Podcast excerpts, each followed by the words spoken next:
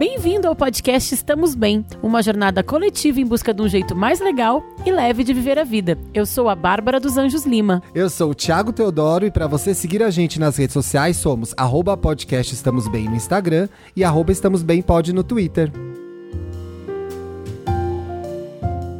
Graças a Deus, é segunda-feira, povo! Bom dia, gente! Uma Bom boa dia. semana, uma boa segunda para todos! Esse é o podcast Estamos Bem. Você já segue a gente no Spotify? Tem um, botão, um botãozinho aí escrito seguir. Clica nele, segue a gente, boba. Tá perdendo. Você também. Já tem risada de convidado no ar, hein? Você ouve a gente com exclusividade no Spotify de graça e também pode participar do nosso PicPay e fofocar com a gente no grupo do Telegram. Hoje, quem que a gente tá recebendo aqui, Bárbara dos Anjos Lima? Nós estamos recebendo Juliana Dantas e Renan Suquivicius do podcast Finitude, que a gente falou agora, né, Ti? Foi tipo o quê? Foi no programa passado ou retrasado, que eu já tô até perdida. Programa passado, programa passado. Gente, é muito rápido aqui. Bem-vindos! Ei, Oi, gente, obrigada. Obrigado pelo convite. Bom dia, muito analisados contente. e analisadas, né? A gente descobriu aqui antes de gravar, todo mundo faz análise na segunda, pra Exatamente. começar a semana, né? Então, Pra vamos nessa. fazer jus ao graças a Deus é segunda-feira, todo mundo fazendo terapia na segunda-feira. Ti, eu vi aqui na pauta que tem uma errata já pra gente. Eu tenho uma errata pra dar. Gente, eu tô muito maratonando Finitude. Que delícia de podcast. Parabéns agora na frente de vocês também. Que. Que delícia de Ai, quinta gente. temporada. Eu tô começando, gente. Eu tô correndo atrás, sabe? Mas eu já Isso vai dois. custar muito caro, Renan. Ai, meu Deus. Quero dizer que a minha energia é a da Juliana gravando esse podcast também. Ai, E eu e o Renan, a gente já sabe que nós somos aqui librianjos, fofos, É. então a gente já, já fez. Já fez Diplomáticos. Exato, a gente já fez as duplinhas pra jogar canastra aqui, gente. e vocês vão me deixar com o Ariano sozinha. É. Sem respaldo. Precisar dar um grito. Eu vou precisar, inclusive vou começar a gritar agora. Ô, gente, eu falei do Finitude no programa passado e eu errei Hum. o nome do colunista. É Tom Uhum. Almeida, do Projeto Infinito. Isso. Eu fui ver o canal dele no YouTube, é super legal. Sigam o Tom no Instagram também, Tom Almeida. E o projeto dele é infinito.etc no Insta. Agora, vocês estão muito chiques porque vocês são indicados ao Prêmio Comunique-se. Vamos pedir os votos, né, pessoal? Por favor, a gente já tá com a roupa pronta, né, Ju? Longa. O seu longo tá aí já na mão, né? O Renan planeja aí de gravata borboleta e tal. Adoro. Ai, É, a gente tá concorrendo aí no. Prêmio Comunique-se na categoria Digital. é, digital, pelo nosso trabalho no Finitude. E é votação popular, então se os ouvintes do Estamos Bem quiserem votar na gente, por favor. Estoura É, o dedo feliz. lá, gente. É, a gente recomenda que vocês votem, inclusive. Não é voto inclusive. Foco no impresso, G-Show, gente. galera. É, Foco no G-Show. foco no e G-Show e não é voto impresso, viu? Tem que ir lá no site votar. Paredão gente. não ganha. É, textão não ganha Comunique-se. E a gente olha, né, pra quem a gente tá concorrendo. Primeiro que são quatro podcasts da Rádio Guarda-Chuva, que é a rádio que Uau! a gente faz parte, né? Que, que é de podcasts exclusivamente jornalísticos, mas tem também o quê? Uma Natuza, uma Renata Renata, Lopretti. A gente fica É. olhando pra quem que a gente vai perder, É meu uma Deus. honra já ser indicada, né, Ju? É uma honra meu Deus. Ah, foi bom só ter Daniela vindo, galera. Lima. Obrigado. Poxa, gente. Desculpa Nesse qualquer rolê coisa. vocês estão- dúvida, vocês estão meio um Amy Adams nesse rolê, bolso, né? Que a gente Meio nunca Amy sabe, Adams. né? Que é nesses anos que a gente ganha. Ô, gente, a Oremos, gente, oremos. a gente chamou vocês aqui pra conversar sobre morte, que é o fim de E todos estamos os rindo fins, aqui, né? né? gente? Eu tô assim, estamos Estamos muito bem. Eu acho que vocês estão trazendo. Vocês são as pessoas certas para nos ajudarem a deixar esse programa. Não sei se mais leve, mas é como a gente chama, né? Como a gente fala, Uhum. um jeito mais legal e leve de ver a, A vida. verdade é que a gente tinha um puta cagaço de fazer esse programa, e aí a gente vai jogar a bomba no colo de vocês, Que entendeu? sabem do que estão falando, sabem mais que a É. gente. A gente, inclusive, tem um histórico, né? A gente tentou falar sobre luto. E é um programa péssimo. Escutem, Não é um gente, programa pra melhorar péssimo, a audiência. Não, não, não é um programa É péssimo. péssimo, Em minha escutem. defesa, em minha defesa, é um programa que não é péssimo, porque a gente é tão bom no que a gente faz que a gente consegue dar um truque e a gente fala de todos os outros lutos. O fim do relacionamento. Uma o palhaçada, emprego, gente. mas- Esse vai ser o programa que vale. Esse é o Eu, programa que eu vale. acho que a gente conseguiu fechar bonito, mas ficou o mais importante de todos, a gente deixou de falar, que é O- realmente A morte. Ô, gente, eu comecei a ouvir a primeira e aí a Ju tá sozinha no primeiro, ou nos primeiros. No primeiro eu acho que ela tá sozinha. É, a no- ideia foi Acho que sua na terceira do Finitude? temporada, né? Aí não, o é do a Renan. terceira Renan. temporada. E foi meu primeiro podcast da vida, assim. Eu tinha acabado de sair Ai, que legal. de um emprego, do meu primeiro emprego, eu tinha pedido demissão. É, ano de 2018, e aí tava rolando ali o negócio de podcasts, principalmente os veículos mais tradicionais produzindo podcast, e eu queria fazer aquilo, eu tinha saído de uma rádio e ido pra outra. Eu não tava trabalhando já com podcasts como trabalho agora, então eu tava com um olhar curioso.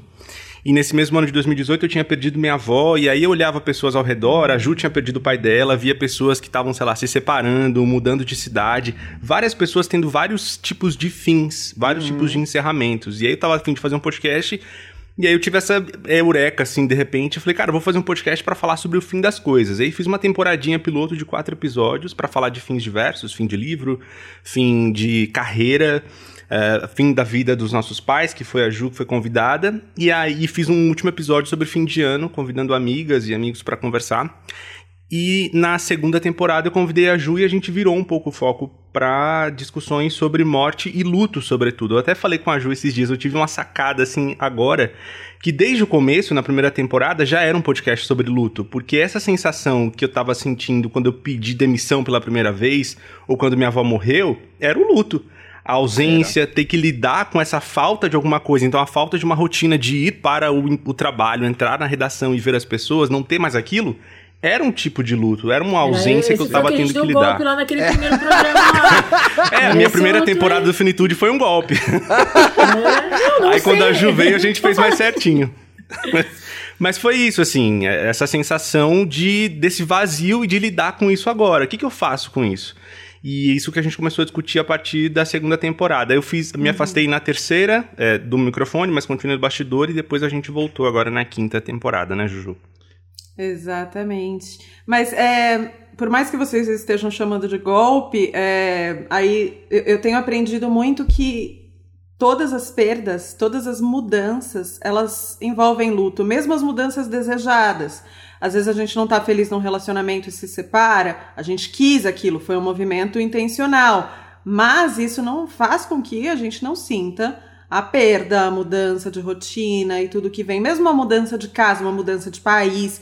Existem diversos lutos, por exemplo, por infertilidade, o luto do imigrante que não está no seu próprio país, vários lutos que se a gente não valida ou não reconhece como tal, a gente tem muito mais dificuldade de lidar com as emoções que estão envolvidas, né? Então, Até luto de morte mesmo, né, Ju? Tipo, morte de pets, ou então É luto isso. neonatal e gestacional, que as pessoas. Nossa. tipo, a É, mulher acaba de perder o filho e fala: é ah, não, luto, logo é. você engravida de novo. É, Tipo, e como esse, assim? Ela esse, perdeu um esse assunto filho. de maternidade, e eu acho que isso eu até falei um pouco lá nesse primeiro programa que a gente fez, que pra mim, me despedir da Bárbara que eu era antes de ser mãe foi uma exatamente. É, é esse que é o rolê do puerpério, né? É esse rolê, Uhum. assim, do, do, do luto daquela pessoa que eu era, que eu nunca mais vou ser, e da nova que Uhum. pode, que é mara- como tu falou, positivo, vai ser, é muito legal, mas tem que, tem que aceitar que a fase mudou e é, e foi, E a- e é pesado no momento. E a né? gente tá vivendo agora, com a pandemia, uma sensação de, de luto constante ou de um luto não reconhecido, não validado diante de tantas mortes. Vocês falaram um pouco disso no Milhares de Mortos, Milhões de Lutados. É, e até daí veio a ideia de fazer esse programa. A morte está cercando a gente o tempo inteiro aqui no Brasil com essa pandemia, né? Eu acho que nos obrigou a pensar. Vocês passaram a pensar. Bom, vocês já trabalhavam com isso no Finitude. Mas o assunto morte é, ganhou evidência, ficou relevante na vida de vocês? Vocês têm conversado mais sobre isso? Todos nós aqui. Olha, eu acho que eu não. Faz alguns anos que eu não passo um dia sem falar alguma coisa a respeito de morte, cuidados paliativos, luto, etc. É, e foi engraçado, curioso, né, quando veio a pandemia, porque a gente já estava há algum tempo falando, gente, Vamos falar sobre morte. A gente sabe que é a única certeza que a gente tem na vida, mas essa frase, em geral, ela encerra conversas e não inicia conversas. Né? É só pra gente Sim. mudar de assunto que a gente fala isso.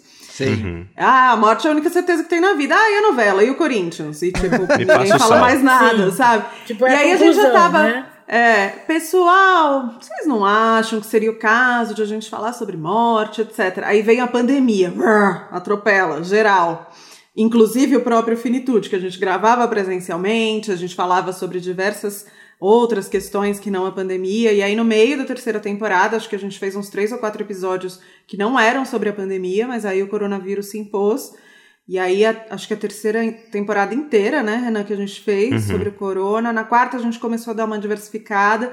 Mas aí a gente também viu a própria imprensa começando a correr atrás, né, de como é que fala sobre isso, como é que fala de adoecimento, como é que e escorregando muitas vezes, mas que era um assunto que a gente já poderia estar educado para falar, tanto socialmente quanto na mídia, e não estávamos. Ainda não estamos, mas uhum. estamos, acho que, de certa né? maneira. O assunto ficou urgente. A água né? bateu na bunda e a gente teve que aprender Exato. a nadar, né? Assim, que não tem como. Né? É, eu acho que o negócio principal, assim, da gente. A gente tá aqui falando de morte, a gente tem um podcast sobre isso, mas não é porque a gente adora a morte, a gente gosta de ir num velório não é legal, e né, dorme né, num caixão. Sabe? Eu, inclusive, nunca morri na vida, gente. Não é que vocês são góticos, né? Que vão é... curtir. Ai, não vejo a hora de acabar a pandemia pra curtir no cemitério. Assim. É, vampiro. não, a gente tá falando de luto, principalmente sobre luto, porque a, essa coisa, a morte é a única certeza. Sabemos que vamos morrer. Não tem muito o que fazer fazer, as pessoas morrem, as pessoas que a gente mais ama vão morrer, a gente mesmo vai morrer. Vai morrer. Mas sobretudo quando a gente olha para as pessoas que a gente ama e que nos cercam, como é que a gente pode fazer para ter um luto menos sofrido, menos pesado, um luto mais consciente? Então, se a gente sabe que as pessoas que nos cercam vão morrer, a gente pode ter, às vezes, conversas importantes que a gente está deixando, que a gente está adiando, a gente pode viver juntos alguns momentos, fazer aquela viagem, né, em condições normais, não uma pandemia, mas fazer aquela viagem, ter aquele almoço, falar aquela palavra, e às vezes coisas mais práticas, como aquele testamento que a gente conhece mesmo das coisas de bens e uma outra coisa muito importante que é o testamento vital, que é uma coisa de uhum. o que aquela pessoa que você ama, sua mãe, seu pai, deseja que seja feito com ela num procedimento uhum. hospitalar ou mesmo quando ela morrer. É, uhum. A gente só consegue ter esse tipo de conversa se a gente inicia essa, essa conversa sobre morte com um pouco assunto, mais de né? tranquilidade. Se a gente não falar, a gente não vai ter essas conclusões. E aí, quando morre uma pessoa que a gente ama, a gente fica cheio de culpa. Poxa, não fiz tal coisa. Uhum. Poxa, fulano de tal morreu pensando tal coisa e, pode ser menos sofrido, eu, sabe? Acho que esse queria, é um intuito, assim, o objetivo lembrei, do Finitude. Eu queria pegar um gancho só rapidinho do que você falou, Renan, eu acho que a Abá depois pode falar da relação dela com morte também, e eu quero falar da minha, que é pela primeira vez eu tô falando realmente desse assunto. É, eu li um livro da Ana Cláudia Quintana Arantes, A uhum. Morte é um Dia que Vale a Pena Viver. Tô terminando quase, é legal, né? Vocês gostam desse livro? Eu achei interessante. Foi uma Eu seguidora... vi muitos ouvintes comentando, né? No, é, foi no uma post. ouvinte que me indicou, chama Mônica Aguiar. Uhum. E ela falou alguma coisa sobre o, isso que o Renan estava falando, que é a morte é um acelerador incrível, porque a pessoa di, diante da morte, principalmente os, os pacientes terminais, era uma, uma médica de cuidados paliativos, a pessoa de manhã, conversou com a pessoa de manhã, à tarde ela já resolveu, porque ela não vai ter tempo de resolver. E aí a gente, quando fica nessa sensação de que nunca vai morrer, né, de que nunca vai acontecer isso, a gente deixa de fazer coisas e decidir coisas, como o Renan estava falando, né? E para você, como que é essa relação com a morte, Bah? Sabe o que, que eu fiquei lembrando de como essas conversas de morte são difíceis? Mas eu lembrei de uma conversa que eu e tu tivemos, eh, que o Renan estava falando de preparar, as coisas que a gente tem que preparar de quando a gente se colocou como responsável por deletar o nosso Facebook caso o outro tenha ah. Ah, a gente teve essa conversa uma vez, né? Mas foi uma conversa assim, ó. Eu cheguei do lado dele e falei, tia, é o seguinte, te coloquei ali no meu negócio do Facebook, ele, vou te colocar ali no negócio. E aí acabou. Não foi assim, não foi assim, não foi assim, Oh, tu viu que o Facebook fez um negócio ali de passar pra pessoa, se a pessoa morrer, tem um negócio, te coloquei ali, tá bom? Aliás, ótimo, vou te colocar. Mas Toca já é alguma coisa. É, é inclusive um, um, um, jeito de começar essa conversa, né? Se você não quiser que ela seja instantânea, você começa por ela. Acho que é um jeito legal, né? Foi uma Tem um programa. Teve, assim, o Finitude né? tem um episódio só sobre a, o espólio digital da, da pessoa morta. Exato. Porque tem uhum. um monte de coisa para fazer. Eu descobri esse ano que eu sou uma pessoa obcecada com esse assunto e eu não sabia. Eu recebi um. Seja um filme- bem-vindo. Gente, não, são duas histórias. A primeira eu me lembrei hoje, eu me lembrei hoje. Eu tava em Salvador com o Bruno, e aí a gente foi domingo até o Pelourinho, porque a gente queria ir no, no Filhos de Gandhi, que é domingo à tarde. O Pelourinho tá todo fechado, mas rola lá. Vamos, vamos, o Bruno se jogou, eu sou mais quietinho na minha, e enfim, estragou, ficou bêbado. Aí no fim da noite a gente não conseguia ir embora do Pelourinho. Não, tinha que subir aquela. a- é uma ladeirinha. E eu consegui arrumar um táxi finalmente, carregando o Bruno pra lá, o Bruno pra cá. Eu cheguei no táxi, aí o que aconteceu? Aí eu falei, é, tá difícil hoje pra mim. Ele olhou pra mim e falou assim: tem gente que gosta da vida, tem gente que gosta da morte.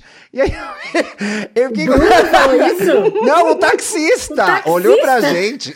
Obviamente, quem gostava da, viva, da vida era quem tava bêbado, não quem tava carregando, né? Eu Fiquei com esse assunto, fiquei com isso na cabeça um tempão. E aí, esse ano, uma amiga nossa, Isabela, que é jornalista também, Isabela Noronha, me mandou um link de uma matéria do Guardian sobre o filme Feitiço da Lua, que é meu filme favorito, assim, o filme que eu sei de cor.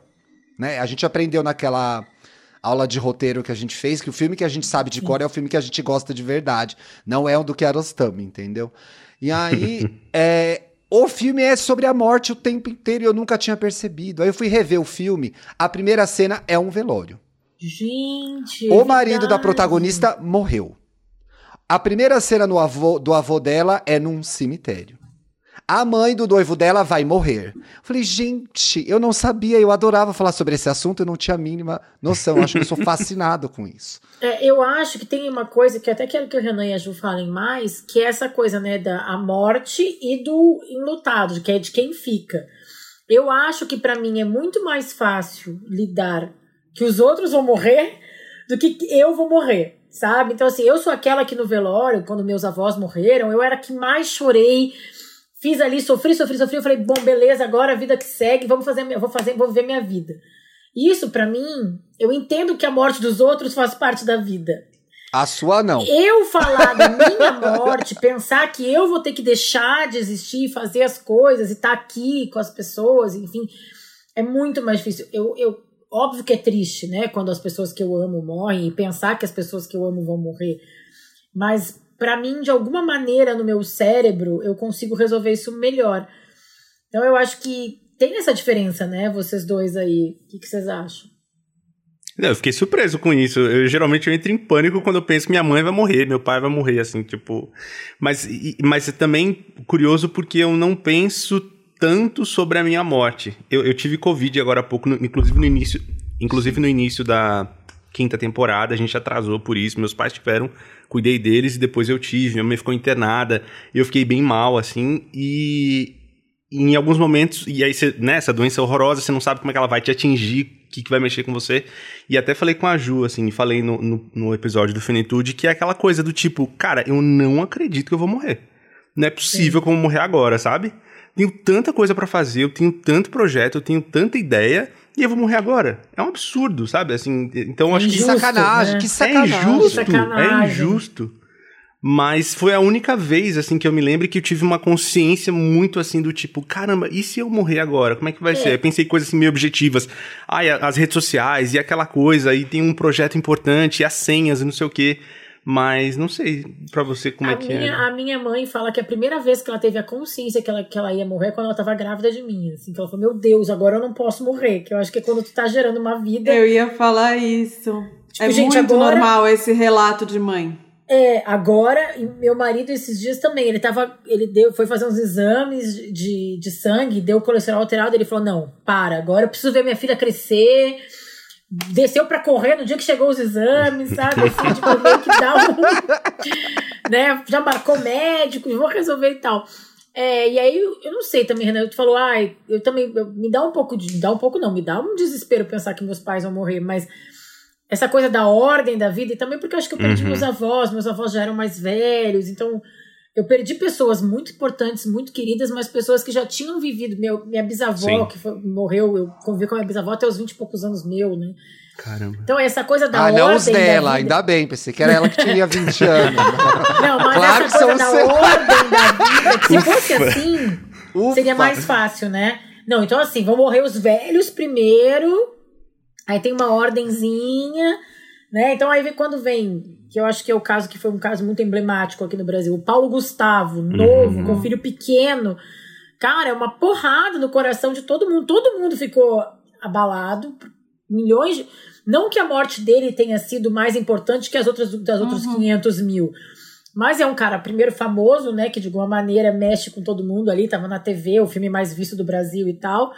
Mas quando tu avalia, tipo, ai, um cara tão novo, saudável, com um filho de dois, dois filhos de dois anos, aí.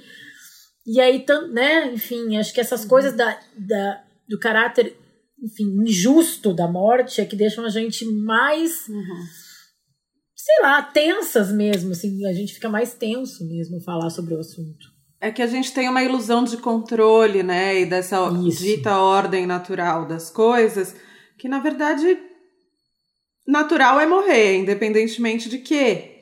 Então a gente tem a ilusão de que a gente vai morrer velhinho numa cama quentinha e só vai apagar. Vai ser ótimo se for assim, mas talvez não seja a maioria que vai ser assim. né? Provavelmente não vai, né? É, exatamente. Então eu acho que mais do que ficar triste pelo Paulo Gustavo é a gente se ver nele, né?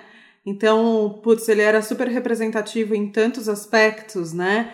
E uma idade talvez muito parecida com a nossa, e com sonhos muito parecidos, e eu acho que a gente se depara com a nossa própria finitude quando a gente vê alguém muito parecido com a gente em alguns Sim. aspectos, e que do nada morre. Essa semana a gente perdeu um amigo jornalista, o André Russo, com 50 anos.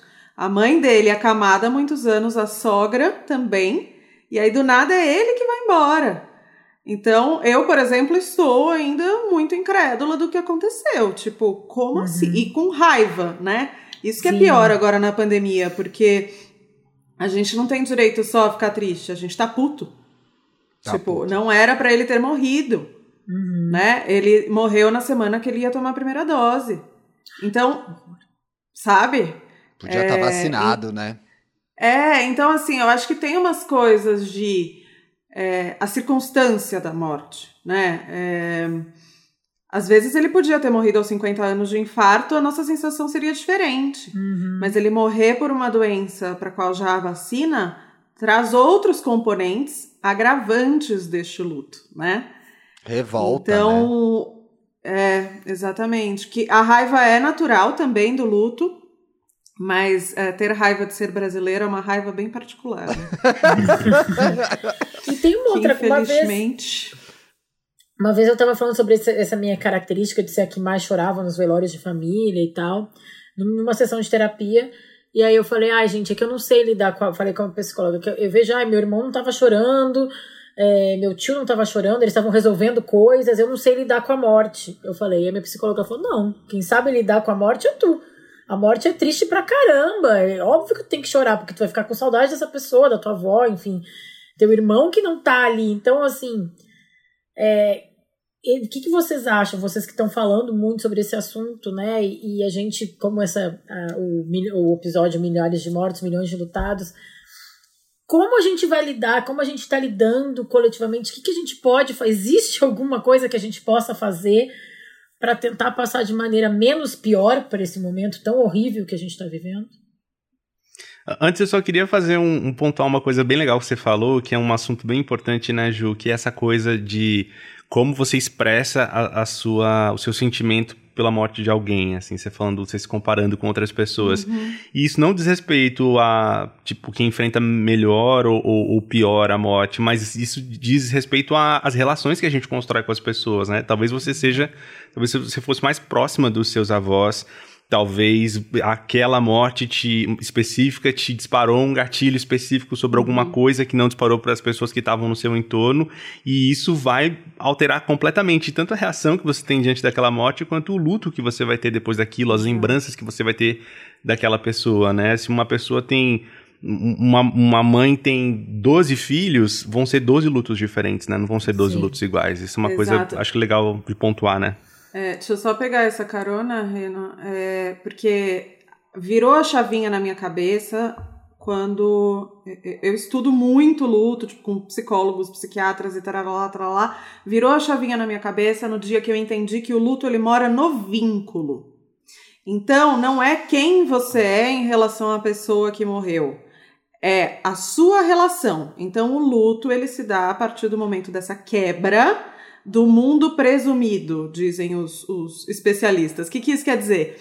É, você, até agora, conhecia uma vida com o seu pai, e a partir daquele momento você passa a se reconhecer numa vida num mundo sem o seu pai.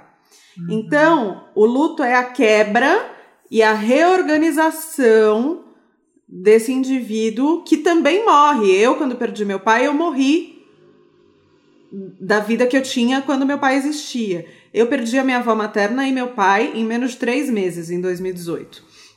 E aí, quando meu pai morreu, quando ele tava para morrer, eu falei: Imagina, tô absoluta, já entendi tudo como é que é para ser. Não, tô ótima, minha avó acabou de morrer. Eu, mega controladora louca, né? Sim. Imagina, gente, perder meu pai foi completamente diferente de perder minha avó, por mais próximos que eles fossem de mim, da mesma maneira. Eram relações diferentes, vínculos diferentes. Então, é comum sair briga de família quando tem, sei lá, cinco irmãos, a mãe morre, aí você fala ah lá, meu irmão tá indo pra balada, tá indo pra show, e eu aqui, tô chorando, parará. Isso faz parte, na verdade, de uma construção do senso comum do luto, que na nossa cabeça ele tem que ser choro, lamento, usar preto, ficar depressivo na cama.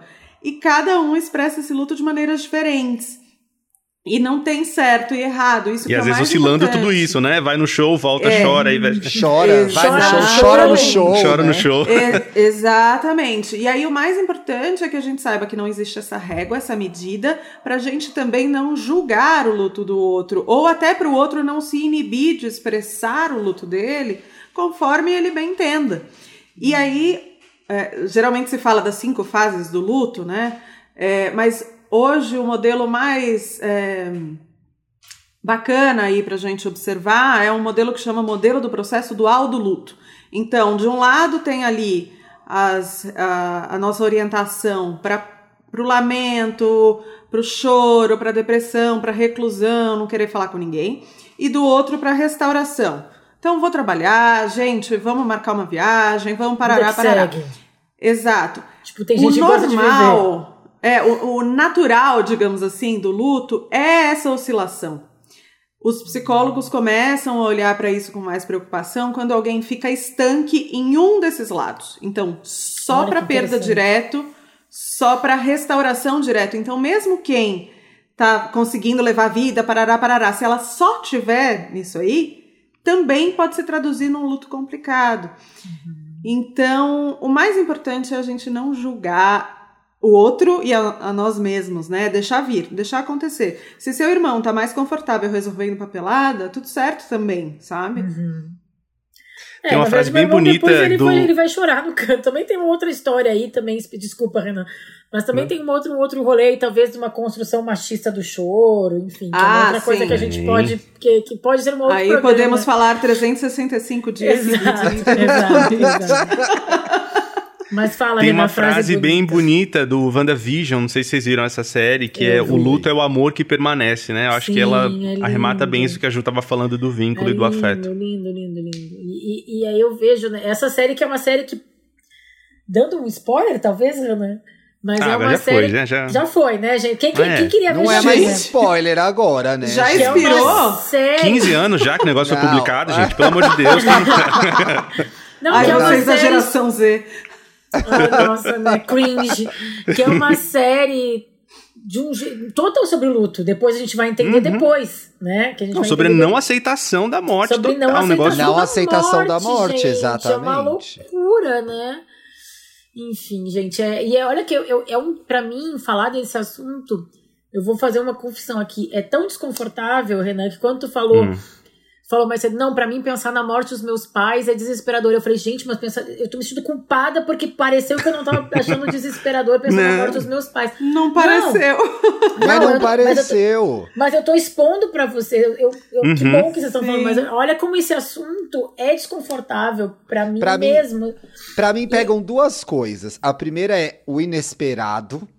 Uhum. Então, assim, é, eu sei que é, Peru é que morre de véspera, né? Mas assim, o inesperado E o.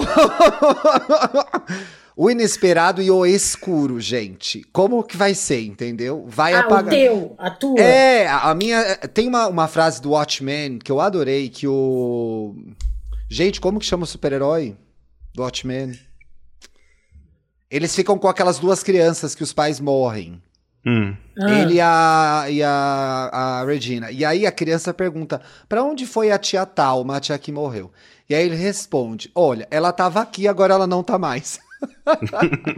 E aí, Tem uma outra coisa, né? eu achei então, isso que é o que me deixa desconfortável. Assim, gente, quer dizer, então, daqui a pouco eu tô aqui, depois eu não tô mais, e acabou Por e isso vai que ser tem isso. todas essas, a questão aí também entra toda essa questão da religião, né? Da fé e de como a gente tenta explicar de mil maneiras o que vem depois, o que acontece. Uhum. E a grande verdade é que ninguém sabe, né? Assim, tipo, É. pode ser mais confortável pra, pra gente acreditar. Talvez alguma das versões possa ser verdade, mas, né? Não vou dizer que não, não vou dizer que sim. Mas, Mas vamos garantir, O- o- né? mas o a gente fininho. apega isso de alguma maneira também, né?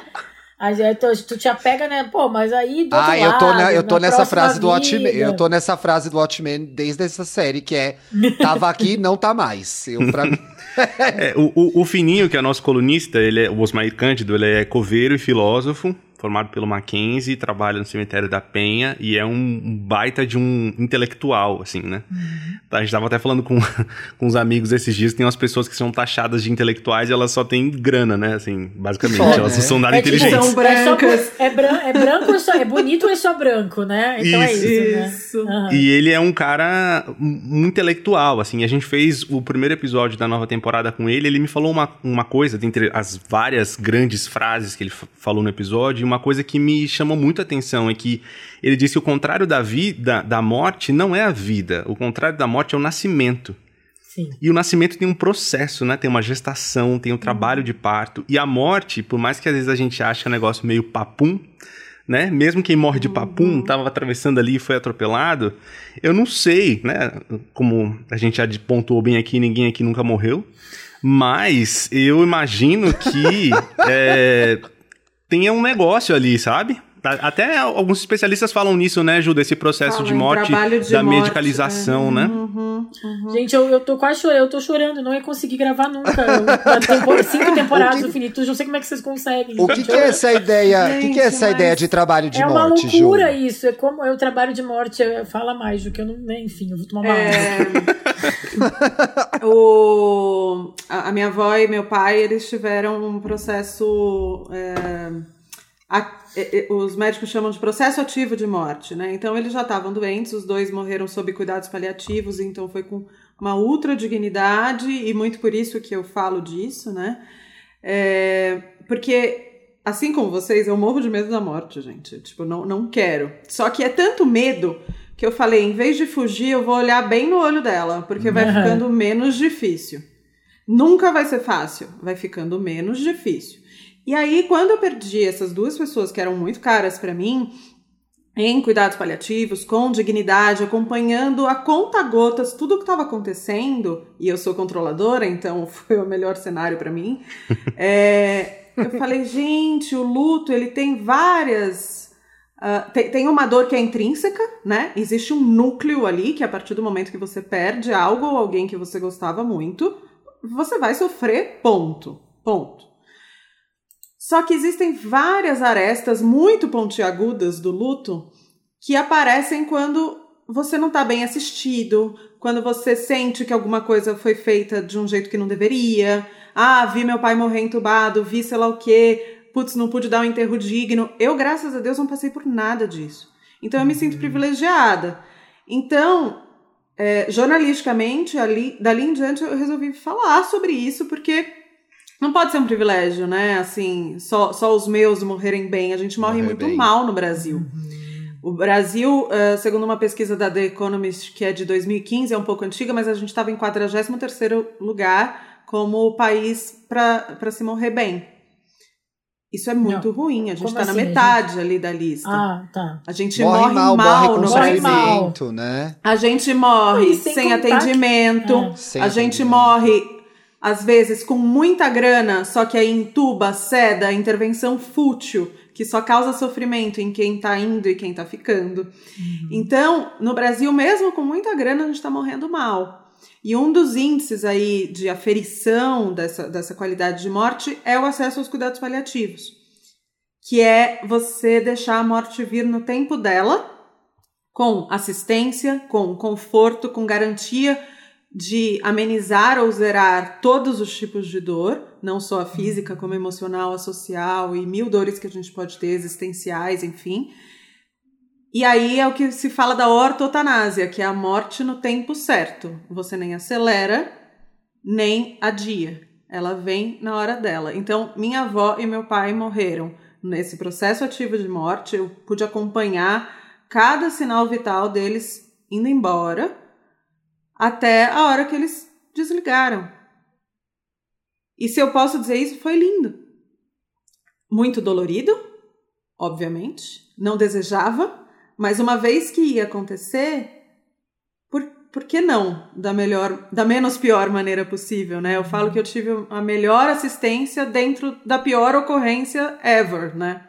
Tipo, não E- é queria, mu- mas E é muito difícil a gente falar sobre isso com boa parte da classe médica, que é ensinada o tempo todo a curar. Curar e, Uhum. E não a reabilitar cuidar, pessoas o né? tempo todo. É. E às vezes as pessoas precisam de cuidado. Se você tem uma senhora de 90 anos com câncer metastático, não adianta abrir ela e fazer a décima cirurgia para curá-la. Ela tá num processo, ela tá indo embora.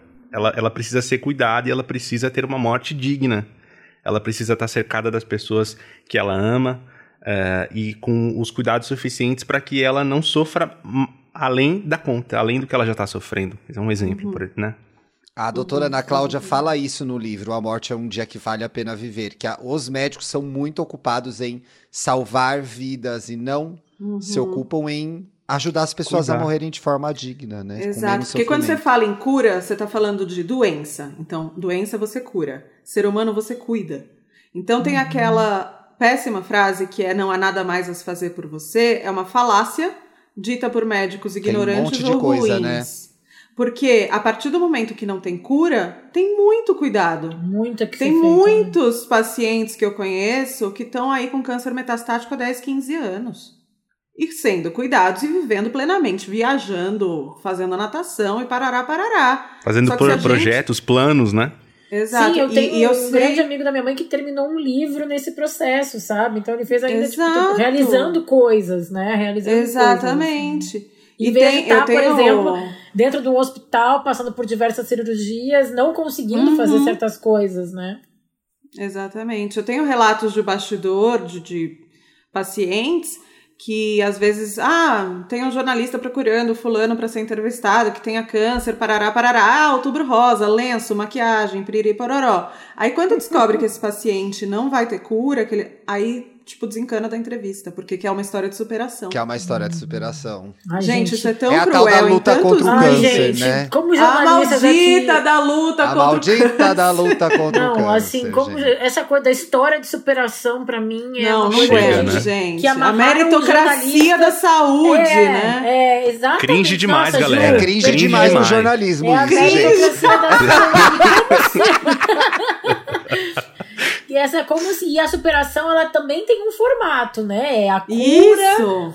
É, enfim, é, sei lá. Ah, quem quer novo, consegue, né, gente? Quem Ah, quer Afinal, consegue. olha É esse aluno vontade, subindo né? na árvore para pegar o Wi-Fi e fazer aula à distância. Olha como ele Levanta, é sacode a poeira e dá a volta por cima.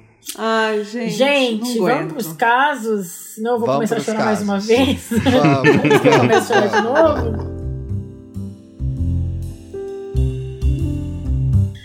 É o não estamos bem. Você está bem, amiga?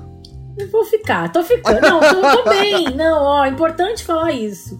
Que não, quero- não é porque eu tô chorando, é que eu tô mal. Eu estou sentindo e acho que é importante a gente estar É. sentindo e falando Sim. sobre isso. Ó, é, eu acho que den- Estou e dentro vivendo. desse assunto, é, dentro desse assunto, ler sobre isso e pesquisar sobre morte, e eu vou continuar fazendo isso depois do programa.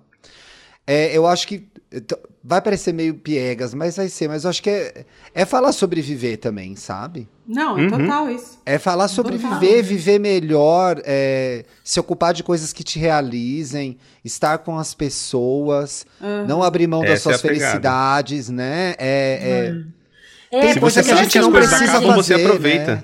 É, porque essa imagem da pessoa que vive intensamente, que é aquela que pula de bang jump, que tá meio que desafiando a morte, então também é uma imagem meio clichêzona. Que... Ah, não, isso aí é o Abílio Diniz. O Abílio Diniz é vivo, gente? Porque o Abílio Diniz pra mim é essa pessoa. Ele é.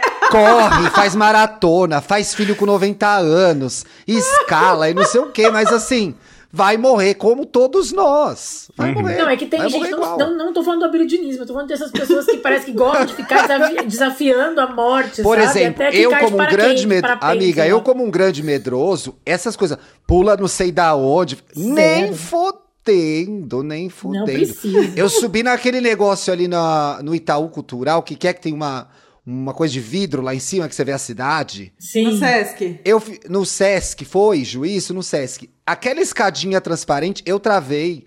Teve que uma pessoa me tirar de lá, porque eu fiquei travado assim. Não, gente, a morte Gente, vai vou me morrer encontrar. aqui, vou ok, morrer eu vou morrer. A morte vai me encontrar, mas eu não vou caminhando até ela, entendeu? Ela que vem aqui com o foice Isso. dela, com a capinha preta, me procurando. Não sou eu que morte, morte, não.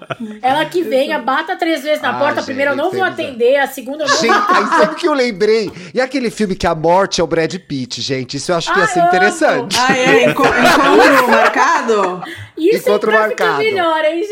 Vai É, aí depende, né? Aí Aí quem sabe. buscar é o Brad Bom. Pitt. Aí Bom, gente aí já vamos negociar então. Posso abrir Talvez mais algumas coisas. Eu já comecei a ver vantagem. É, É, ué. então, mas, Mas assim, o aí que eu que eu não morro, depois ele me abandona, eu não vou querer também. Eu quero no papel aí combinado, entendeu? Vai ter que ficar comigo, Brad. Que isso. É a sua vez. Está passando por algum problema, Benzinho? A gente vai te ajudar, vai tentar. A gente vai falar sobre sua vida aqui, né? Como boas fofoqueiras que somos. Toda quarta-feira a gente faz um post lá nas redes sociais do, do, do Estamos Bem, revelando o tema do programa da semana e convocando você para mandar o seu caso para podcastestamosbem@gmail.com. Ai, Tiago, estou ouvindo o programa, já é segunda-feira, não mandei meu caso. Pode mandar o seu caso hoje ainda, pois amanhã tem a live no Instagram e a gente pode ler. Aliás, temos um campeão de casos De de, casos. novo nesse programa, gente. Muito e-mail com dúvidas sobre morte.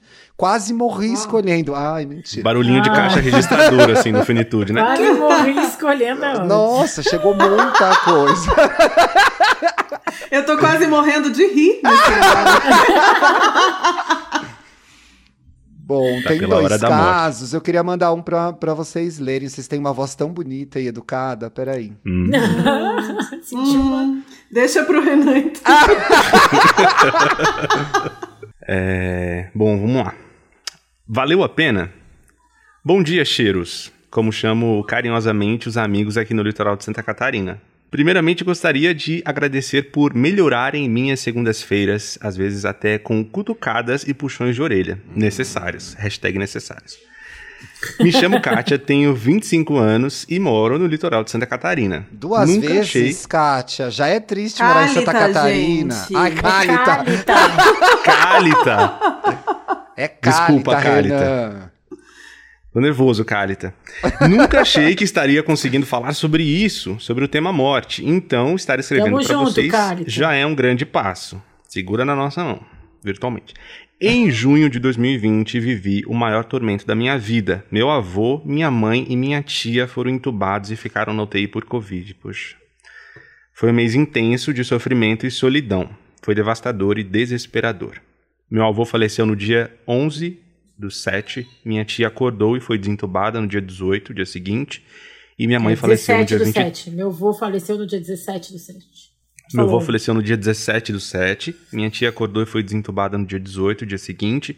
E minha mãe faleceu no dia 23 do Tragédia. mesmo mês. Nossa. Isso foi uma mistura tão insana de sentimentos que eu nem sei explicar. Me senti louca, feliz pela minha tia, triste pela minha mãe, aquela confusão, né? Triste pela É. minha mãe e pelo meu avô. O que mais me dói e vai ser muito difícil de superar é que não pude me despedir deles. Não pude sequer dar o último abraço, pois morava em outro estado e desde que foram internados não os vi mais. Não tivemos oportunidade de dar enterro digno, foram enterrados no cemitério que havia espaço. Não podia ter velórios, ficamos eu, meu pai e mais dois familiares apenas e tudo não durou 15 minutos.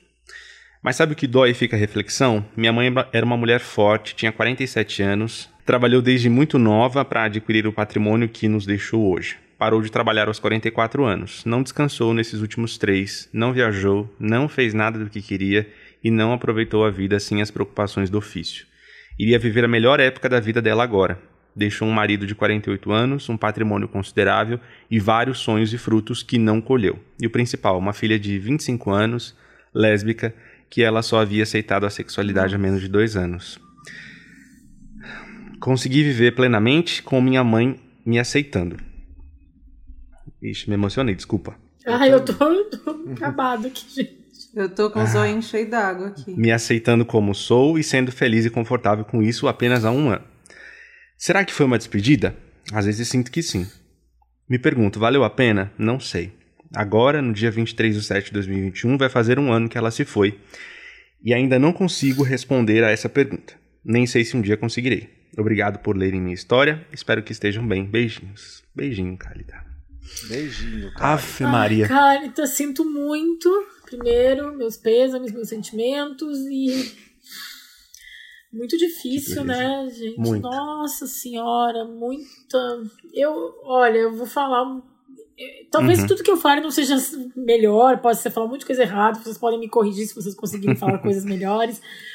Mas eu sinto que ela foi muito amada e amou a mãe dela, apesar dessa, desse só no final, mas ela fala com muito carinho, muito afeto, né? Então é mais ou menos o que a Ju falou ali, que pelo menos conseguiu ter alguns momentos bons, assim, né? Não sei, porque quando morre o que fica é a memória, e assim, valeu a pena. Não sei se tem uma resposta pra isso, né? Não existe uma resposta certa. Mas eu Olha, acho. Fala, Ju, por favor.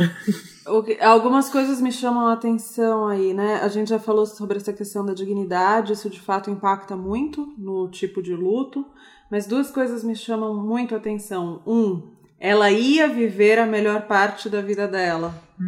Eu acho que cabe naquilo que a gente estava falando, né? Não vamos esperar, ah, quando eu me aposentar, quando parará, parará. Gente, é agora, né? E a outra coisa que eu acho que fica de recado para os pais que insistem em não aceitar os filhos LGBTs, né? Porque a mãe dela perdeu uma boa parte da vida não sendo uma mãe para filha, né?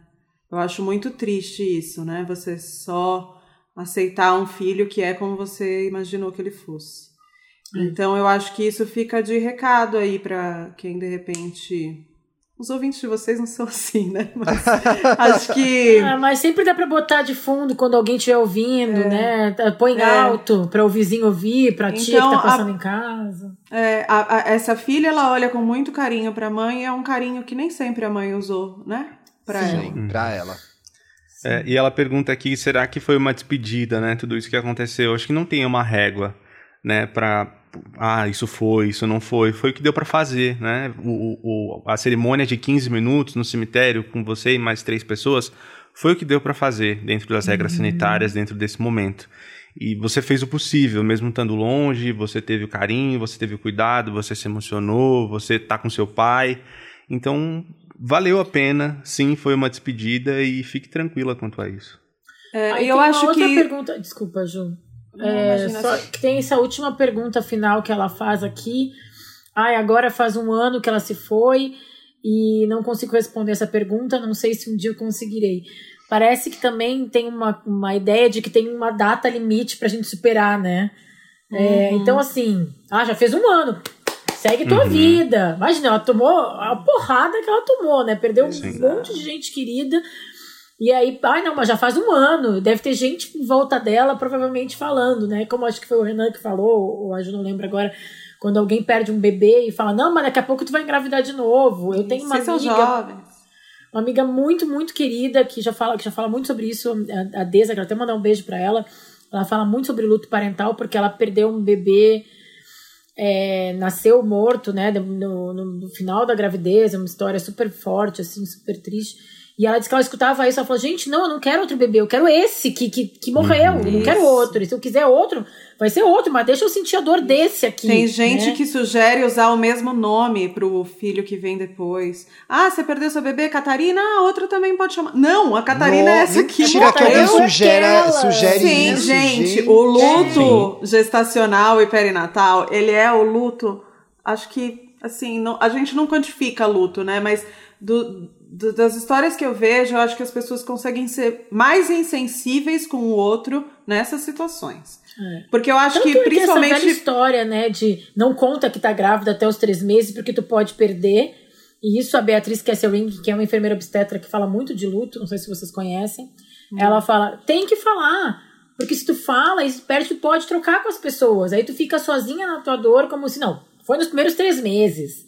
Então, tudo Isso. bem. Não E fora que nada, o, né? o luto neonatal, é, ele é um luto de expectativas, né? É, o luto de uma pessoa que, da sua avó, da sua mãe, é um luto de memória.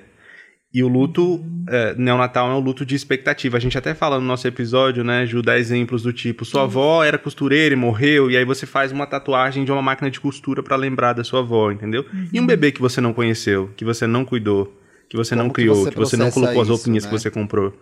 Então, e as pessoas ignoram. Aí dão esses conselhos idiotas, tipo, ah, vocês engravidam de novo, coloca o mesmo nome, vida que segue. Não, E coloca tem o casal que mesmo volta nome, pra eu tô casa, uma passado, tia- gente. Não, é. Tem, tem casal que volta pra casa, uma tia já decidiu desmontar o quartinho do bebê pra ajudar. Sabe Pra assim?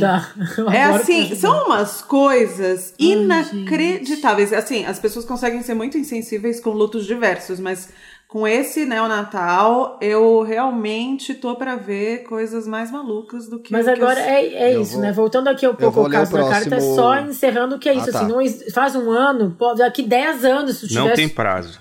Não tem prazo. Não tem prazo. A tendência, tendência é que o primeiro ano seja mais desafiador porque você passa as primeiras datas sem a pessoa. Então, o primeiro aniversário seu sem a pessoa, o primeiro aniversário dela, o Natal, o Ano Novo, o Dia das Mães, tarará.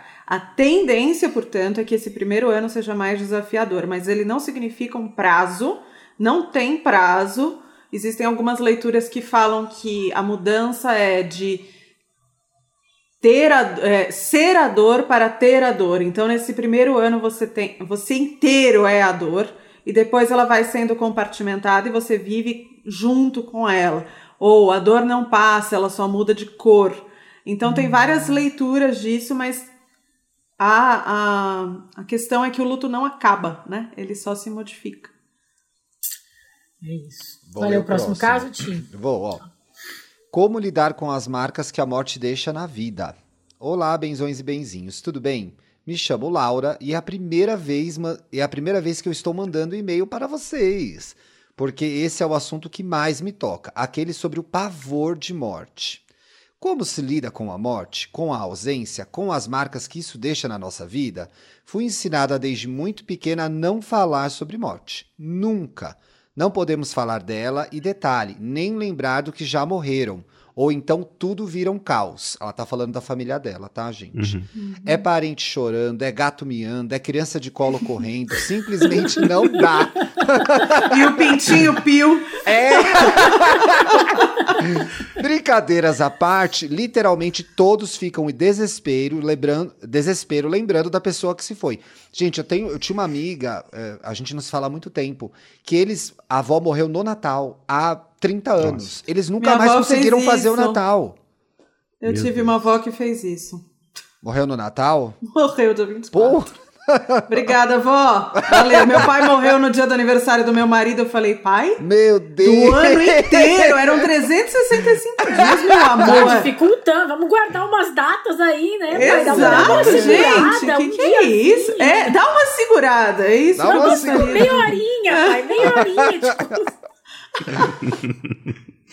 Simplesmente não dá. Brincadeiras à parte, já li. Literalmente todos ficam em desespero, lembrando da pessoa que se foi, chorando e se perguntando o porquê. Não há um porquê, mas isso me incomoda muito e quero falar sobre a partida dos meus tios e da minha avó, que foram tão importantes e presentes na minha vida. Quando meu tio teve um infarto que o levou, eu era adolescente, tinha uns 15 anos, e isso me desestabilizou por ser tão próxima. E os sentimentos na adolescência são mais difíceis de lidar. Eu queria falar sobre o que eu senti naquela noite que ele se foi, mas minha família fechou os olhos mesmo. É, minha família fechou os olhos, mesmo sabendo o quanto eu era apegada a ele. Sequer recebi um sinto muito. Velório da minha avó, não pude ir. E novamente os Nossa. olhos se fecharam para falar disso. Quando eu insisto em falar, é choro de todos e nenhuma palavra. Aparentemente, eles também não sabem lidar com a morte. Eu, tô- Aparentemente, tô com essa... eu não... Não precisava não se olha, frente pra ele. precipite, Laura. É. Mas não quer Será? rever? Pra usar o verbo Será, gente? sobretoa, matou. Será, gente? eu tô com essa sensação também, Laura. Exatamente como eu, que também não sei lidar, mas procuro entender minhas dores. Nem sempre entender é o suficiente. Um abraço ou relembrar as memórias já estaria bom. As pessoas nem abraçam a Laura, gente, quando ela tá triste com isso. Passei a ter medo dos fins, de- desde coisas bobas como dar boa noite porque é uma despedida, se relacionar, pra que se tudo tem um fim? Tchau pros meus pais? Nem de longe faço isso. Tenho um filho de 5 anos e me curo através dele, ou acho que curo. Ele não tem pai presente, por conta disso, meu pai é o pai-vô dele. Sei que meu pai não vai poder acompanhar todo o processo de evolução do menino. Agora a Laura entrou numa coisa que vai todo mundo morrer e nada vale mais a pena. louca, é. É, ela, ela foi pro É outro uma lado. família nihilista, assim, né? Total, né? Se tudo acaba, por que farei algo? Gente, calma. Calma, Laura, calma. Pois já é de idade, já tá matando o pai já, meu Deus do céu. Socorro, gente. Procuro explicar a morte desde novo para que não se frustre da mesma forma que eu me frustrei. O que, que ela, vai foi- fazer? ela vai Exatamente o contrário. oposto. É. Ela pro extremo, então ela vai, tipo, ó, vovô vai morrer. Aproveita. O velho criança tá chorando, né? O velho tá, velho tá saudável. Ó, filho, nem te pega muito aí, porque o velho vai morrer. Gente, É, que isso? No- Nosso cachorro morreu há pouco tempo e eu estive do lado dele esse tempo todo confortando e explicando o curso natural da vida. O menino é formado em morte, filho dela já. Tem cinco anos, gente. Cinco anos já. Pode chamar Ó, ele pro Finitude já. Um ótimo convidado pro convidado pra Finitude. vocês, gente. Renan, infelizmente, eu vou trocar de apresentador. Gente. Ai, vem mais perguntas, peraí. Como gostaria que eu... Tá. Mas será que estou realmente me curando ou tapando o sol com uma peneira, da mesma forma que meus familiares fazem? Será que não estou escondendo a minha dor e fingindo que dói menos para mostrar pro meu filho que a morte acontece, que a vida um dia tem fim? Será que tenho medo da morte justamente por não digerir essa ideia de que a vida acaba assim, de repente?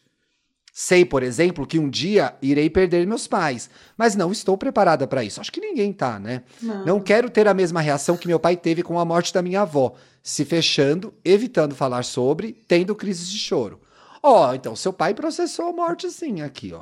Estou me cobrando demais? Sim. Ou é algo que preciso ir a fundo? Não vai mais tão fundo, fica na superfície, pelo amor de Deus. Foi fundo demais.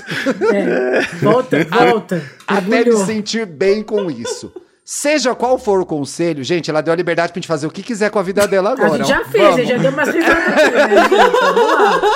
Sei que será de coração. Obrigada por tanto. Me sinto numa mesa de bar tomando uma cervejinha Ah, que gelada saudade. quando escuto vocês. Coraçõezinhos. Pra que beber a cerveja se a cerveja vai acabar, gente? Pois é, não toma essa cerveja não, Laura.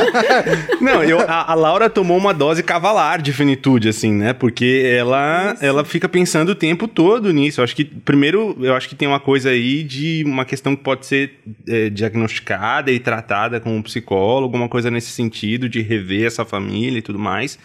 E acho que um outro, um conselho bem legal, e tem até a ver com os últimos episódios que a gente lançou, né, Ju, que é a coisa do legado.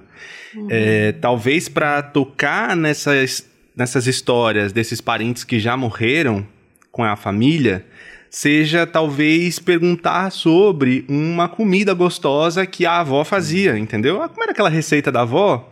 E Ah, é dali jeito você mais legal, começa. né? Não assim, ai, a avó morreu, vamos falar, né? Tipo, É, porque ela tá tão presa Isso. na coisa da morte, que em vez de falar, ai, como foi aquele aniversário que a vovó fez um bolo, ou ai, aquela Exatamente. viagem que a gente foi com o tio pra, pro sítio, ele pescou, sei lá, né? Agora ela fica tipo, Exatamente. vovó morreu, vovô morreu, né? É, e- e o- Vai todo mundo processo, morrer, às meu vezes- filho. o processo de adoecimento, o processo de morte, a morte em si, o dia do velório, do sepultamento, certamente nessas experiências que ela teve foram muito menores do que todo o restante, a vida que veio antes, né? Os casamentos, as festas, as confraternizações, as brigas, as características. Pô, o nariz do meu filho é igual ao nariz do meu avô. Você sabe, assim, dar uma volta nisso e tentar buscar esse legado, essas histórias dessa família que vão unir é, é, todas essas pessoas é um jeito de falar sobre isso, de falar sobre esses lutos e sobre essas pessoas. Me chamou a atenção como ela parece que tá meio, bem num processo terapêutico, assim, né? Todas essas perguntas que ela tá se fazendo fazem parte, eu acho que ela foi de um. Muito isso, assim, né? É, foi de um extremo para o outro para talvez chegar no meio do caminho. Precisou, uhum. às vezes a gente precisa mesmo, né? De uma tese antítese para chegar numa síntese. Sim. E, e se fazendo achei todas legal. essas perguntas. Achei oh, bonito, achei culta chique, né? Eu vou, assinar, eu vou anotar isso aqui. Chique, Não é vamos meu, usar, tá? gente. É do Hegel, gente. Vamos é do Hegel. Mas fala que é meu. Fala que é meu. Bárbara Ai, já... anota aí. Acabei eu de acabei de levantar a bola pra ela cortar citando Hegel. É. é, mas assim, eu acho que, que essas perguntas fazem parte do processo. E eu acho que que bom que ela tá se fazendo essas perguntas, só que que ela cuide bem para as respostas irem para o caminho certo. Acho que esse é o meu É, compra um gibizinho Turma do Penadinho pro seu filho, vai dando Ai, é muito legal. Mas sabe o que é curioso? Porque, bom, primeiro, a família dela mandou malzão mesmo, né? Mandou. Ela, coitada. É, o, que, o que acontece muito, assim, existem alguns psicólogos especializados em luto. E o que eles dizem é que eles recebem ou alguém num luto muito complicado, às vezes pela circunstância, tipo, sei lá, o filho bateu o carro, morreu e tipo, meu Deus, sabe? Só que muitas das pessoas que chegam lá é porque elas não encontraram espaço social para falar sobre as próprias dores. Então, no caso, ela não encontrou. A família que deveria apoiá-la não apoiou. Né? Ela tá numa então, noia sozinha, né? Tipo, meu Deus, exato. mas é tudo acaba, E a família também nem sabia como, né, Ju? Nem sabia Então, mas como, não disseram sinto muito para ela, não deram um abraço, não acolheram ela. Então, é, acho que quanto, quanto menos o adulto lida com a morte, menos ele vai saber criar um filho que lide com a morte. A gente até tem um episódio que chama Falando de Morte com Crianças, que é um dos mais ouvidos do Finitude, porque eu acho que realmente as pessoas se sentem muito desafiadas nessa situação. Muitos professores percebe, né, ouvem é, e, e, tratam exato, isso. Exato. A gente percebe que originalmente a criança lidaria com isso, se a gente der as ferramentas certas no tempo certo, aferindo a idade, a cognição e parará, parará. Mas uma vez que a gente não lida, que a gente proíbe de ir a um velório e tarará, a gente vai criar um adulto que lida mal. Não, então, assim, não tem que estar preparado para a morte. Gente, tô falando com vocês agora, se minha mãe infartar e descobrir que ela morreu, eu vou sair me rastejando até a casa dela. N não é, não é porque eu faço finitude que, ai, é, tranquilo, tá gente, minha mãe ótimo, quando ela né? morrer, inclusive desejo. Não, né? Mas assim, quanto menos o adulto tá preparado, mais ele vai criar um filho despreparado.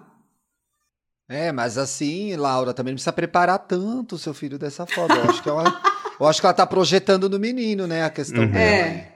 Ah, fazemos isso, né? Fazemos. Fazemos isso o tempo todo. Para ficar melhor.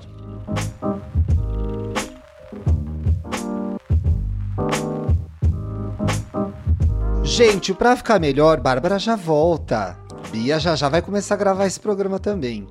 É a sessão em que a gente indica filmes, séries, livros, Rolês não, né? Fique na sua casa, por favor, se puder. Que tenham a ver com o tema do programa. Como a gente gosta de avisar para as pessoas não comentarem, ah, eu não acho as dicas, eu estava ouvindo e não sei onde vocês colocaram. As dicas ficam no descritivo do episódio. Olha que luxo. Então é só correr lá, que tudo que a gente indicou vai estar tá disponível no Spotify. Meninos, vocês têm dicas? Alguma leitura, algum filme? Começa você, Juliana. Ai, muitas, na verdade. Vem, é... Você tem tempo? É, exato.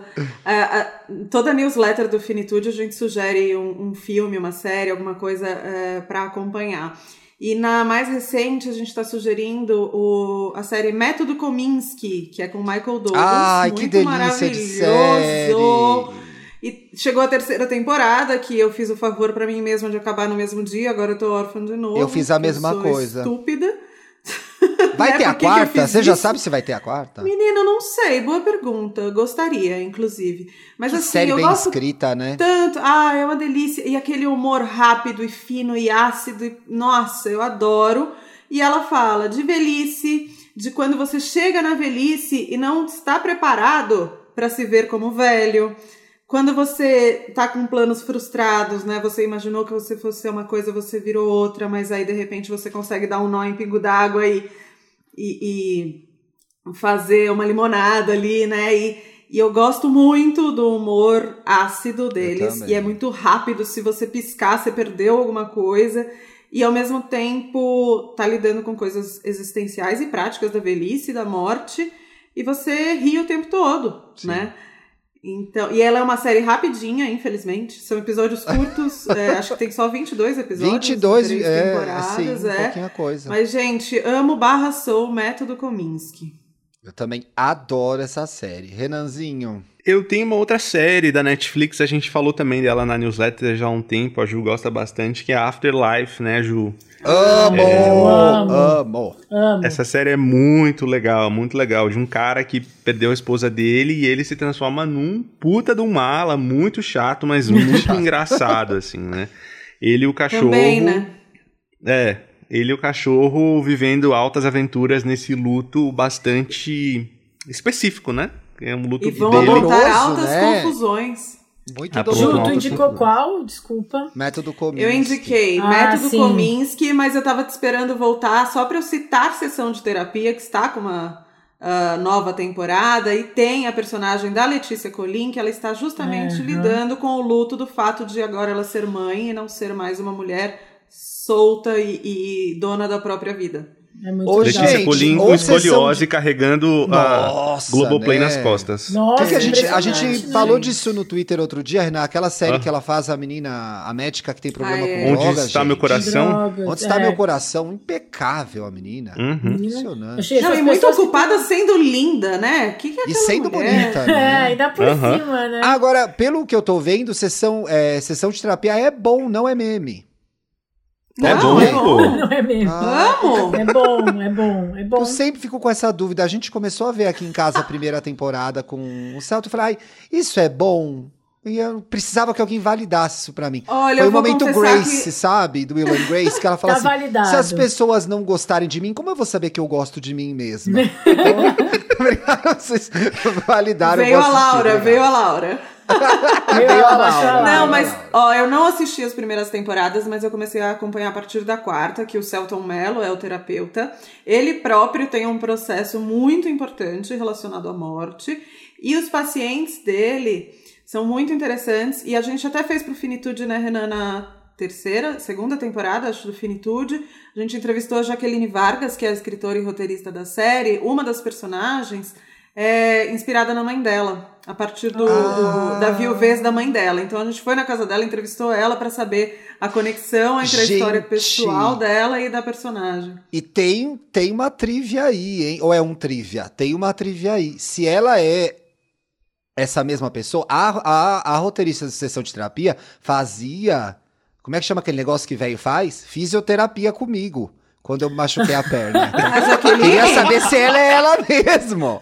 Queria saber se ela é ela mesmo. Ela Mas tá na série, ela tá na quinta temporada. Ela Ah, ela eu vou ligar que eu quero ficou ver. aqui, pra você que tá ouvindo esse Importante. episódio até aqui no final. Que bom que você ficou com a Se gente. você, Jaqueline, tá ouvindo esse programa, você ia naquela clínica ali no, no coisa no Sumaré, nas Perdizes. Ah, Liga pra era gente, essa, Jaqueline. Nossa, que eu nem, não, nem poderia né, falar o endereço dela.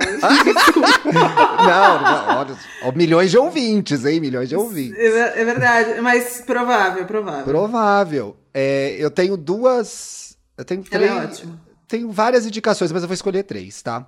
Eu queria indicar um vídeo que eu achei dessa autora, Ana Cláudia Quintana Arantes, do livro que eu falei o nome, eu quero falar o nome. Bom, o nome eu falei no meio do programa aí, pessoal, o nome do A livro. morte é um dia que vale a pena viver. Obrigado, olha o que, que é um bom jornalista, é, é o né? TED. É o TED. TED, ah, tem tem o um livro TED também. dela também. É, eu assisti o TED, eu acho que o livro é mais legal. Acho que ela estava muito nervosa no TED, mas ela estava bem soltinha nessa entrevista com a Jujute pro canal dela, e o vídeo chama A Única Certeza. Então, é um vídeo bem gostosinho de ver, elas falam de forma bem humorada de, de morte. Eu queria indicar o último álbum do David Bowie, Black Star, que é sobre morte. Ai, que demais, que é a despedida Thiago. mais chique do. Ninguém vai sair do mundo igual o David Bowie, gente. Façam o que quiser.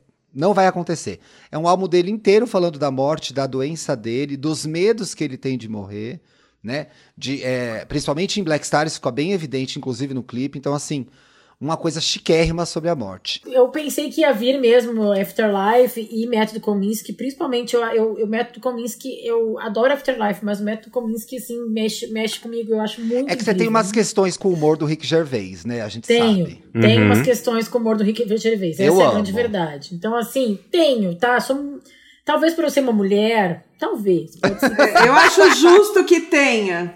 O Renan falou, "Ai, o personagem dele fica mala. Ele mesmo é. Ele É, é. Gente, tem Não uma coisa dessa série. A, a primeira vez que aparece aquela amiga dele no banco, no cemitério, Hum. juro que eu pirei e falei, gente, ela tá viva ou tá morta? Eu tive esse momento. Ah, eu também. Mas acho que só eu, né? Assim, Vem aí o sexto do outro lado da sentido, os vida. outros. É, os outros É. sentido, é. Acho que eu dei uma pirada ali. Eu falei, gente, uma coisa meio Patrick Swayze. Eu falei, ela tá viva ou tá morta? hein? Mas é. Eu falei, gente, é uma série do Rick Gervais. Essa mulher tá viva, Thiago, obviamente. Para de ser Calma, doida. né? Calma. É, calma. Mas enfim, como- e aí eu vou indicar uma coisa que eu vou indicar mais ou menos, gente, porque eu só comecei Ih, a ler tá explicando livro. muito. Vai ser boa essa dica? Não sei, então eu vou volto depois pra falar. Eu comecei a ler esse livro. Ah, é da tempo. Maria Helena? É, é bom? Ah, ainda não li, tá aqui, tá, tá, tá na pilha. Não, é? então, ó, então assim, eu comecei a ler. Como que é, o nome do Luto- livro, amiga? Não é vídeo, não é áudio. O luto do podcast. século XXI, uma compreensão abrange- abrangente do fenômeno. Eu comecei a ler, eu não estava preparada. Agora, depois de passar por esse programa maravilhoso, com a ajuda de Renan e Juliana, vou voltar a ler com mais afinco. Agora, eu comecei a ler essa semana, eu fiquei meio evitando ele na mesa de cabeceira, eu olhava pra ele. Eu olhava pra ele e via mais o episódio de Dawson's Creek, sabe? Assim, ficava ali entre ele e Dawson's Creek. Aí, inclusive, fui ver o episódio de Dawson's Creek, que aconteceu o quê? Morreu uma, uma adolescente. Ó, o no episódio. spoiler, ó, o spoiler da Dawson's Spoiler Creek. de hein? Dawson's Creek. Aí,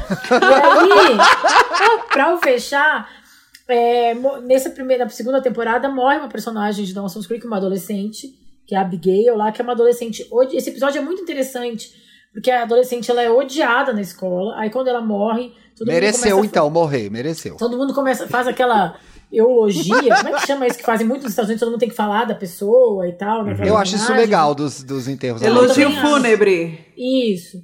E aí, algumas pessoas, ela, a, a única pessoa que era amiga dela falou assim: gente, ela era uma escrota, a gente tem que admitir isso, só porque ela morreu, a gente vai começar a falar mal dela. E, enfim, tem toda uma discussão de como a gente pode aceitar que a pessoa não era incrível, mas ver as coisas boas da vida dela. E é um episódio que eu achei interessante de assistir Uhum. também. Então, é, da segunda temporada de Dawson's Creek, né? Olha que equilibrado, é Hegel, Dawson's Creek. Tem de tudo aqui, querido. Tem de Nossa, tudo. realmente muito eclético. Manda a tua Clarice Lispector, Thiago. É Teodoro. a, a frase eu vi no livro, inclusive, da doutora Ana Cláudia Quintana Arantes, que é a morte será o meu maior acontecimento individual. Gente, ninguém vai morrer por você, é você que vai morrer mesmo. vai Do mesmo acontecer. jeito que ninguém paga meus boletos. gente. Exatamente. Ai, ai, Bom, nossa, vocês acham que cringe. morrer é cringe? Morrer é cringe também.